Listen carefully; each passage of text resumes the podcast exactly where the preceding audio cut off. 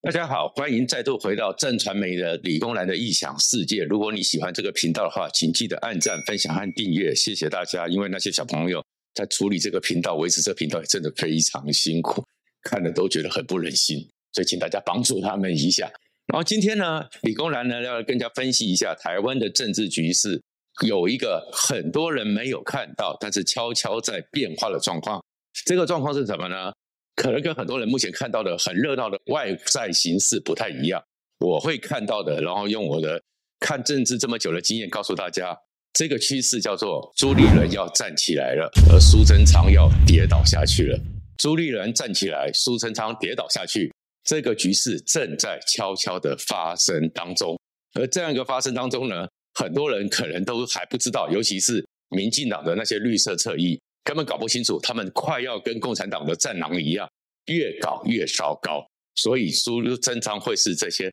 民进党的战狼内斗造成的一个牺牲者。怎么讲呢？其实呢，很多时候我记得以前哦，我们很多人都喜欢讲一句话：权力使人腐败，然后绝对的权力会让人绝对腐败。可是他们忘了这句话是英国重要的史学家艾克森勋爵讲的。艾克森勋爵还讲了另外一句话，其实黑格也讲了类似的话。因为人家就问说：“你看历史看这么久，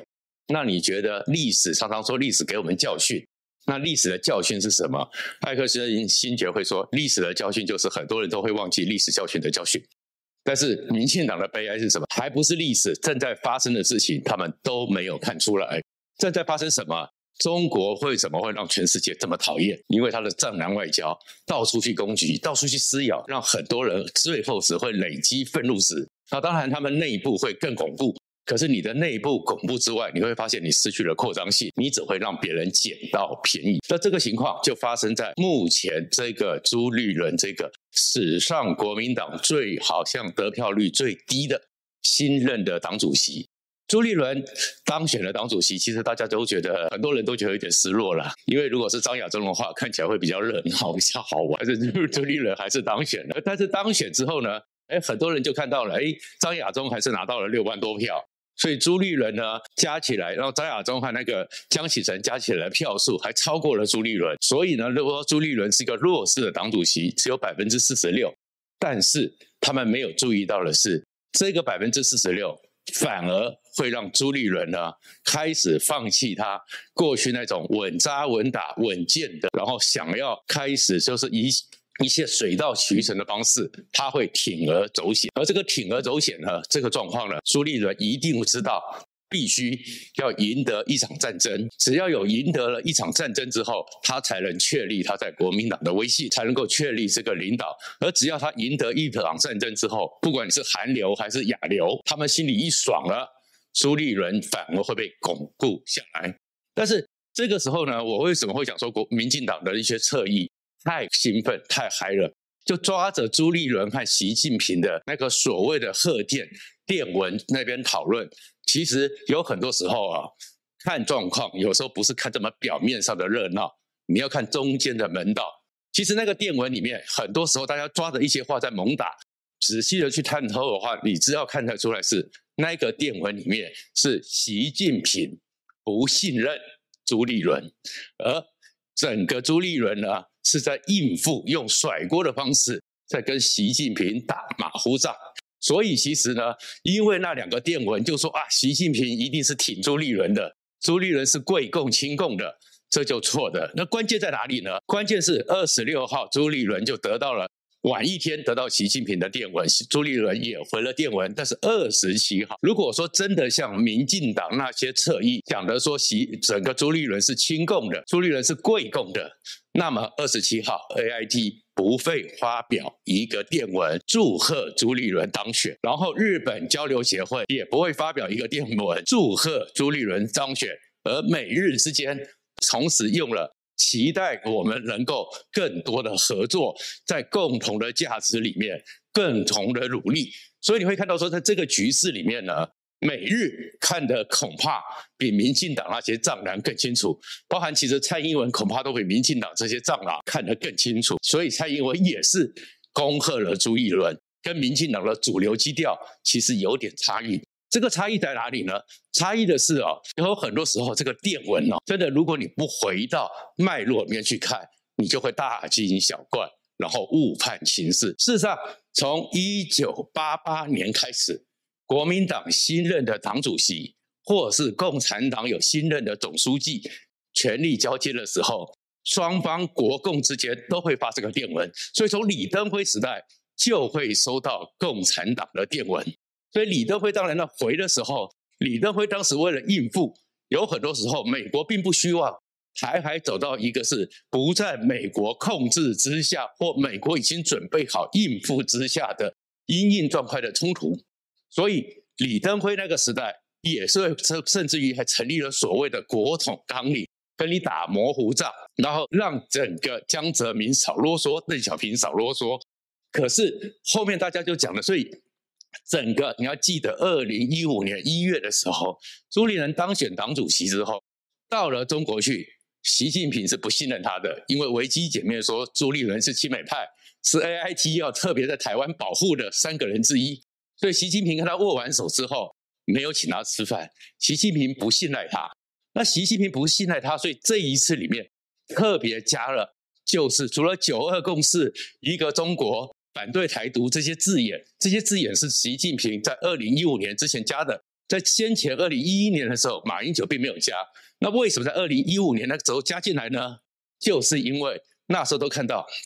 国民党快要失去江山，因为二零一四年从白色力量一个扩张出去，国民党二零一四大败，二零一六几乎必败那种形势之下，所以整个共产党才会加上这个字眼，就是希望你国民党。在这个挫败之中，不要跟着民进党屁股走，所以才开始加这字眼。然后有人有很多的时候又开始讲了一一零，然后刮胡二零二一，说是朱立伦把中华民国给消失了。可事实上，过去的时候，因为共产党有一个心结，或共产党有个对内无法说明的事情。什么事情呢？就是他们内部的大内宣，他们的课本里面都告诉你，一九四九年中华民国亡国了。所以你突然蹦出一个中华民国，整个共产党内部就不知道如何向他们人民解释中华民国怎么还存在。所以呢，从一过去的时候，一九八八年开始，一直到二零一一年马英九那个之前，国民党和那个共产党历练的时候，都是用公元，而马英九是在二零一一年的时候想要偷渡。所以是马英九开始，开始在二零一一年的时候变成一百年刮胡二零一一，所以这个时候是一个想要去偷偷的偷渡。所以从马英九之后一直到现在为止，国民党历任的党主席除了蒋启臣收不到以外，电文里面都有这个中华民国的几年纪元之后加上西元纪年，所以朱立伦并没有特别，他只是我依照往例，所以这些事情。完全看起来，那当然朱立伦是甩锅。他甩锅的意思就是说，我呢，其实，你们不用去想，说我是不是一定会台独，我一定是不是会九二共识。他这个人打模糊仗，然后他把他甩锅，说这这个情况都是因为民进党执政。可是这个东西不就是国民党惯的基调吗？也是国台办不断去讲的。所以这件事情你要看到的是，出来之后，美国和日本看到了，所以美国和日本。并没有意见。美国和日本如果有意见的话，那一个美国 AIT 还有那个日本交流协会的公文电文就不会出来。他们就是看到两个互动之后，他们知道朱立伦在中间想要打模糊仗，朱立伦中间在这个摇摆之中，或者是在这里面不愿意去清晰。他喜欢采取了策略性态度上的模糊，而这种态度上的模糊呢，跟过去他们很担心的江启臣或者是。张亚中那个太明显的，其实是符合美国的期待，所以美日的电文才会出来。所以如果你看到这种脉络的时候，你就知道说，你认为朱立伦会被美国修理，这个东西恐怕那些绿色侧翼判断的太早了。再过来一个情况是，接下来朱立伦的关卡在哪里？关卡在于是，他说他开始年底的时候要去访美。所以现在 AIT 会给这个论文，而七月七号孙小雅来台湾的时候，朱立伦还是民间单纯人士，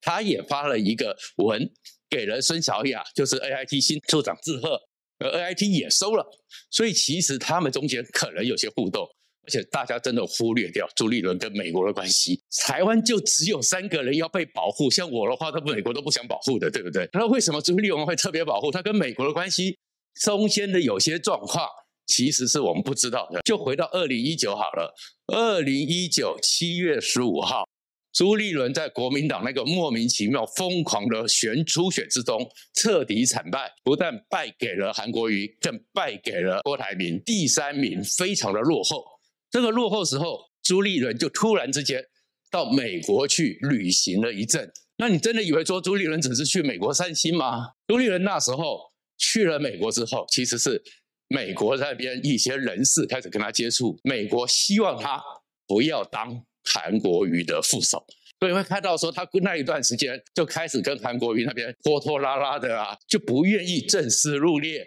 他这种态度虽然得罪了韩韩流，但是美国。对于朱立伦的态度是比较了解的，那最后呢，就是应付式的当了韩国瑜的竞选总干事。可是事实上，朱立伦不跟美国的互动关系是我们所要关注，所以我们要接着关注他年底是不是真的能够去美国访问。去美国访问之后，因为他不是正式的执政党，不是正式的在职人员，所以他不会见到美国公开而正式政府单位的接触。但是他跟美国的智库、跟美国的外围团体谁谁见的面，其实他是要观察的。再过来，另外一个状况是，他派的驻美办事处什么时候成立？成立之后放在哪里？是什么人去代表？美国接不接受？美国信不信赖？那个也是要接着关注的。而可是在这个情况里面。这些都是比较上层结构的事情，可是这种上层结构，你觉得那些天天只想打喊打杀的韩流听得懂吗？你觉得那些张亚中的亚流听得懂吗？他们听不懂。所以这些状况，朱立伦真正的压力不在于民进党去骂他，因为民进党本来就会骂他。他真正的压力是内部里面怎么样让这些人觉得说，哎，你朱立伦还算当选党主席时候对我有帮助，所以朱立伦就需要一场战争。所以看到朱立伦其实这个很多国民党人很讨厌他，算计太深，他真的在算，他算什么？所以他开始拜票卸票之旅。他在这个一当选之后，他第一站卸票之旅跑去哪里？跑去中立。为什么跑去中立呢？因为中立是中华民国第一个啊市议员不分区市议员王浩宇罢免的地方。所以他去了中立之后，其实就是去宣誓十月二十三号陈柏维的罢免不是。整个台中海线的事情，整个国民党都会投入，所以朱立伦第一场战役暖身之赛会是罢免陈柏维，所以陈柏维真的非常辛苦，因为他会面对的是国民党整党之力。但是呢，民进党就有点尴尬，因为民进党当然不希望国民党赢，赢了以后朱立伦就很威信嘛，打了一场战争。可是陈柏惟不是民进党的，陈柏惟并不是民进党党籍，虽然是有党。所以你民进党没有办法像挺黄杰一样全力动员，所以这个时候陈柏惟其实是有点孤军作战的味道。可是另外一个状况，就因为陈柏惟不是民进党的，所以呢，朱立伦这场战争只能算是一个小小的游击战，也不能算他的攻击。你觉得那些亚流、韩流就会开始觉得朱立伦真的是他们的领袖吗？没有办法，因为太不容易，而且如果败了。实际上，这件事情十月二十三号对朱立伦要一场战役，赢得战役其实意义不大。真正关键的是江启臣留下来的十二月十八号四大公投。而事实上，这四大公投呢，说实话，那个简直是极热中的极热，食之无味，而且无法丢弃。因为在整个江启臣的时代里面，把这所谓的四大公投都走完程序，非投不可。可是你会问社会上谁还记得那四大公投是什么内容？谁还 care 那四大内公投是什么内容呢？所以呢，我们再来看四大公投是什么。第一个，就是中油那个天然气的三阶早教问题。可早教问题现在也处理了，社会社会上经过这样子，也没有那么多人 care 了，除了少数的一些比较基本。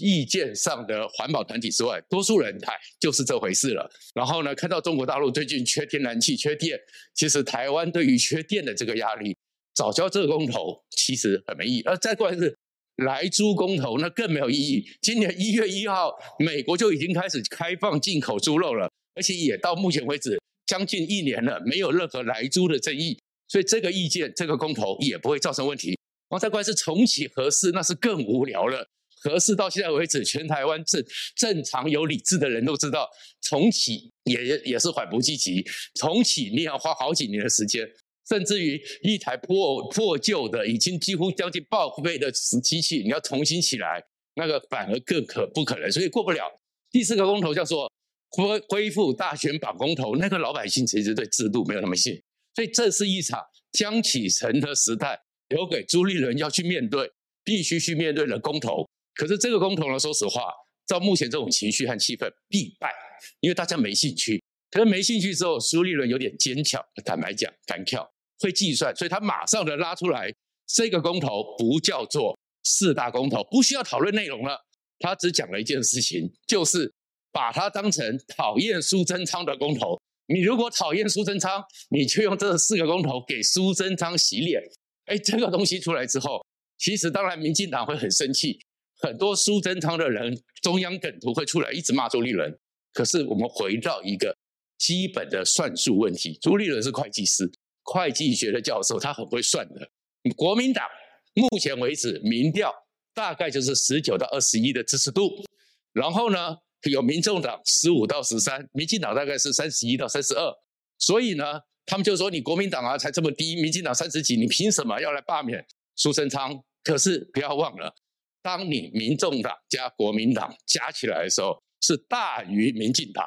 而这些人呢，其实台湾社会，你看所有的这些民调，对于蔡英文基本上满意度还是远远高于不满意度。对于陈时中，对于我们中央防疫也是满意度和信赖感远远高。可是对有一个人，他的极很，他的相品和不相品非常的对立，甚至很多时候出现死亡交叉。所以，一个四十几，甚至有时候最高达到四十九，不满意的苏贞昌，这个底盘太大了。所以，朱立伦在赌一件事情，就是把目标锁定苏贞昌，号召所有你讨厌苏贞昌的力量。因为讨厌苏贞昌，你从这个民调里面就知道，绝对大于国民党的基本盘。用公投，因为你不得不投，因为你现在撤销公投也撤销不了，一二一八一定要投票，把那天变成只要有百分之二十五的人出来，我讨厌苏贞昌，我要给苏贞昌难看。要坦白讲，我问到了很多人，我周围很多人还觉得说这样子好像他们心里还很高兴。为什么？因为苏贞昌的风格在整个台湾社会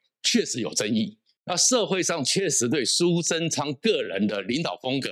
还有很多状况，确实有很多怨气。怨气需要宣泄口，而这个宣泄口呢，你过去的时候靠张亚中那种关刀是没有用的。但是如果能够透过一个投票，让蔡英文发现说大家那么不满意苏贞昌，就算没过，则是非常惊险。苏贞昌可能到了明年春节的时候，都可能要面临内阁改组的压力。而只要苏贞昌面临内阁改组压力之后，民进党就面临了非常困扰的内部的纷扰，变成蔡英文压不下。为什么呢？因为到了明年之后，就是。蔡英文只要进入跛脚席，他任满两年了。二零二四是没有蔡英文的，所以没有蔡英文之下，那苏贞昌如果行政院长离开，那就变成是蔡英文要找一个新的阁揆，而这新的阁揆就会牵动到二零二四总统大选，民进党内部派系目前一个恐怖平衡会被打破，所以民进党的里面的内部的压力就出来了。而这个出来之后就有状况。第二个状况是。你就是针对苏贞昌，你是整个国民党，然后这些侧翼，包含民众党，我跟你保证，柯文哲一定见猎心喜，民进党一定会加入去修理苏贞昌，而社会上对于苏贞昌，说实话，满意度和好感度远不如蔡英文，所以其实朱立伦在用了一招是什么？把蔡英文跟苏贞昌做个切割，所以你就是不要去碰到蔡英文，对蔡英文领航的国家方向是认可的。可是，对于苏贞昌内部的问题，苏贞昌处于内政的方式，苏贞昌的内阁平常的很多风格，其实社会上恐怕有意见的人很多。所以朱立伦是利用苏贞昌去凝聚他的力量，所以他只要高于，到时候就算苏贞昌被倒阁的这个所谓倒阁公投没有过，高于百分之二十五，或者是高于百分之二十五，苏贞昌就倒了，苏贞昌朱立文就立了一个战功。他就稳当泛蓝和反民进党的教主。如果没有过，但是过高于百分之二十，他也是凝聚了所有现在国民党的力量，所以朱立伦稳赚不赔。而这个东西呢，民进党一直没有想到的是，朱立伦学的是当年黄信介、许信良和陈水扁的智慧。所以，民进党有很多时候，我有常常私下会跟他们讲说：你们要想到一件事情，你们要知道，你们将来二零二四是一个没有蔡英文，而以蔡英文的风格，蔡英文不会很努力的想要去介入二零二四后面的一个政局。你只要国家方向不变，蔡英文其实不会那么 care，不会那么 care 说一定是谁要当选，一定是谁要怎么样，谁是蔡英文后面，蔡英文不会指定接班人。所以一定是后面的人，不管你是赖清德还是郑文灿，自己努力。可是，在这个局面之下，其实就很像九六年的时候，九五年、九六年李登辉当选了总统，东方不败。那时候同黄信介，先前就是黄信介，后来许信良、陈水扁都知道一件事情。李登辉碰不得，但是二零零零年李登辉就不在了，所以他们当时整个民进党的谋略是什么？针对国民党后李登辉时代必然会发生的内部争夺，而这内争就是夺嫡之战。你在旁边煽风点火，最后就会让国民党出了。所以呢，那个时候陈水扁跑去跟李登辉喝红酒，去压制马英九，弄到马英九最后不知为谁而战，为何而战？跑回台政大去当教授，然后呢，许信良夜奔敌营，晚上跑去陪李登辉吃宵夜，吃完之后呢，结果就让李登辉和民进党合手联手动审，压制宋楚瑜，然后连战在旁边一看到说宋楚瑜被压制，连战他们那边就作作壁上观，然后这个时候李登辉又拉个萧万长出来做个抵制，所以就是后面的下一代的平衡，只有你想办法去突破。然后这，所以这个时候，苏贞昌就变成是众矢之的。然后另外一个状况是，民进党内部如果面对的真的是这两个月苏朱立伦不断的拉起来，这个叫做倒倒阁公投一二一八，就是给苏贞昌洗脸。这个空投一下去之后，民进党的尴尬处在于要不要挺苏贞昌，要挺到什么程度？因为如果你大家民进党全力动员挺住苏贞昌，OK。那苏贞昌就是更稳了，苏贞昌就可以行政院长做到二零二四年，中间不会有任何的替换。那苏贞昌做到二零二四年，然后呢，人生七十才开始，拜登行，贞昌也行。你会把民进党后面的很多人眼睁睁的扒着苏贞昌就继续要参选下去，苏贞昌的权力更稳，但是又以苏贞昌这种不懂得分享、不会跟别人沟通协调的强势个性，民进党各派系。也会觉得这不是扶了苏贞昌，给他们自己倒霉嘛？所以民进党派系是不是会全体苏贞昌？这又会是一个状况。所以其实这是一种算计，朱立伦在算的就是怎么样用苏贞昌当一个缺口。而这样一个缺口里面，民进党要去思考的是，你怎么样在这个时候把社会上百分之四十几对苏贞昌已经很不满，而且持续不满的力量。疏导下去，而是你偏偏去骂朱立伦，你天天去骂朱立伦，你骂的那些东西又没有创新，又没有新意，然后最后呢，只会让朱立伦继续成为一个反苏贞昌的一个总舵主，而这反苏贞昌又没有到反蔡英文，然后美国和日本又没有那么的不信赖朱立伦，事实上他们恐怕对于朱立伦，因为过去的时候我还不知道 AIT 到底还有什么机密啊，CIA 有什么朱立伦的机密。所以这个情况之下，其实民进党这个时候我会奉劝稍安勿躁，跟着蔡英文一样静观其变。因为你只要民进党不去碰他，你民进党不去打他，那朱立伦呢就变成是因为民进党越打他，就会让很多深蓝的人开始去巩固在朱立伦身边。你反而协助了朱立伦团结，张亚中已经帮朱立伦。团结到了十四个县市长和各地方派系，过去对他的恩恩怨怨，最后因为怕战火中和集结起来。所以现在的情况之下，真的民进党要去思考，你真的把那个朱立伦越打，他就不再是边缘人，而最后倒霉的会是苏贞昌。奉劝民进党这一本要深思清楚。谢谢大家。